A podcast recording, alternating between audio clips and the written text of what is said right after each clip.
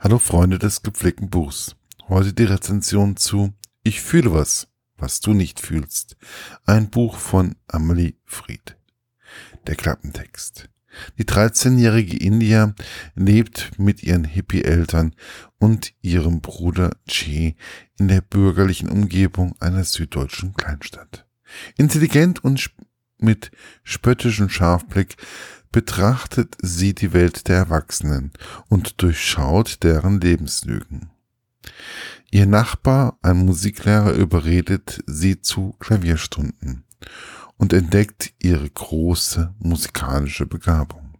Während ihre Eltern mit ihrer Ehekrise beschäftigt sind und Che in die Kriminalität abdriften, zu droht, entsteht zwischen India und ihrem Lehrer eine einzigartige Verbindung, getragen von der Liebe der, zur Musik.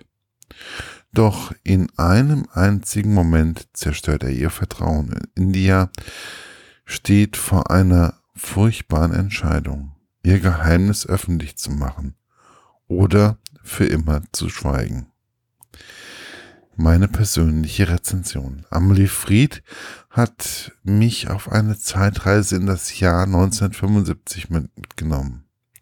In die Zeit von Bhagwan, Frauengruppen und noch einiges mehr. Dass ich aber nicht alles aufzählen möchte, da ansonsten die Rezension über 20 Seiten und mehr geht. Die Autorin beschreibt eine Familie, welche wohl einige der damaligen Probleme gut widerspiegelt. Es ist die Zeit der freien Liebe, aber auch eine Zeit, in der es einen Konflikt gab, welchen wir heute doch sehr oft vergessen. Ich spreche vom Konflikt mit der alten Generation, also der Generation, die den Zweiten Weltkrieg und das Dritte Reich erlebt haben. Und wo es sicherlich noch einige Altnazis gegeben hat. In diesem Fall ist es der Opa Fritz von India und Che, welcher sich absolut mit dem Gedankengut der Nazis identifizieren kann.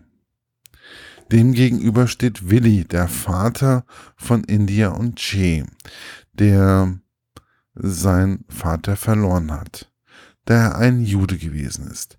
Dass dies zu einem sehr großen Konflikt führt, kann man sich sehr gut vorstellen. Auch wenn Willi darum ein Geheimnis macht, bekommt immer wieder, bekommt man immer wieder mit, wie sich Indias Eltern genau deswegen streiten.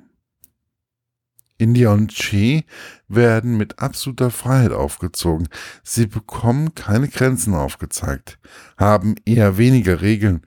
Auf den ersten Blick genießen sie eine Freiheit, die eine tolle Sache für die beiden ist. Da aber die Mutter noch nebenbei in einem Selbstfindungsprozess ist, ist sie irgendwie nie in der Lage, ihren Kindern regelmäßig Mahlzeiten oder gar ein offenes Ohr zu bieten. Weswegen India sich schon sehr früh immer mehr bei ihrer besten Freundin Bettina und ihren Eltern aufhält. Sie ist dort mehr zu Hause als bei ihren Eltern, zumal dort aus verschiedenen Gründen dann auch noch eine Ehekrise heranwächst. Deswegen haben Indias Eltern auch noch weniger Zeit für ihre Tochter, wobei India wegen der im Buch beschriebenen Ehekrise äh, oder Ereignisse ihre Eltern gerade jetzt am meisten benötigt hätte. Nun komme ich mal auf Che zu sprechen. Dieser bewegt sich eher bei dem alten Nazi Fritz und stößt dann durch seinen Opa zur Wiking-Jugend. Damit sind wir dann bei dem einzigen Problem, welches ich mit dem Buch habe. Mir war sehr schnell klar, dass in dem Fall der Wiking die Wiking-Jugend gemeint war und nicht wie India am Anfang gedacht hat, die Pfadfinder oder die Wandervögel. Man muss dazu sagen, dass die Wiking-Jugend eine Organisation war, welche der NPD sehr, sehr nahe stand und 1994 verboten wurde. Sie war gerade in den 70er Jahren sehr populär, weswegen ich mir auch gut vorstellen kann, dass sich das Beschriebene genau so zugetragen haben könnte. Was mich aber immer wieder aufregt, ist, dass die bündischen Organisationen, zum Beispiel Pfadfinder und Wandervögel, in einem Satz mit solchen Organisationen wie die Wiking-Jugend oder der HJ genannt werden. Nur weil diese Organisationen die Kluft der Pfadfinder nutzen. Wobei da dann oft vergessen wird, dass es die Pfadfinder seit 1907 gibt und die Wandervögel seit 1896 und Hitler sich einfach der Kluft bedient hat, da er dachte, dass diese Organisation in seinen HJ übergehen würden. Weit gefehlt. Wandervögel und Pfadfinder waren verboten, aber sie existierten im Untergrund weiter. Und dass Mitglieder beider Organisationen, wenn sie erwischt wurden, ins KZ gesteckt wurden, vergessen die meisten Menschen. Sicherlich ist es so, dass in jedem, dass es in jedem Verein schwarze Schafe gibt. Davor sind auch die Pfadfinder nicht gefeilt. Aber man sollte diese, Organis diese Organisation nicht mit den rechten Organisationen in einem Atemzug nennen. Das verbietet schon alleine, sich schon alleine durch das Pfadfindergesetz. Dort steht auf Englisch, a scout is a friend to tell and a brother to every other scout, no matter to what social class and other belongs. Auf Deutsch heißt das, ein Pfadfinder ist ein Freund zu allen und ein Bruder eines jeden Pfadfinders, egal welcher gesellschaftlichen Klasse der andere gehört. Und da ist es vollkommen egal, ob derjenige schwarz, weiß oder grün-weiß getupft ist. Ein, ja, ein Pfadfinder ist Freund aller Menschen und Bruder aller Pfadfinder. Punkt. Dies ist zwar nur ein kleiner Teil in dem Buch, aber mir ist es wichtig.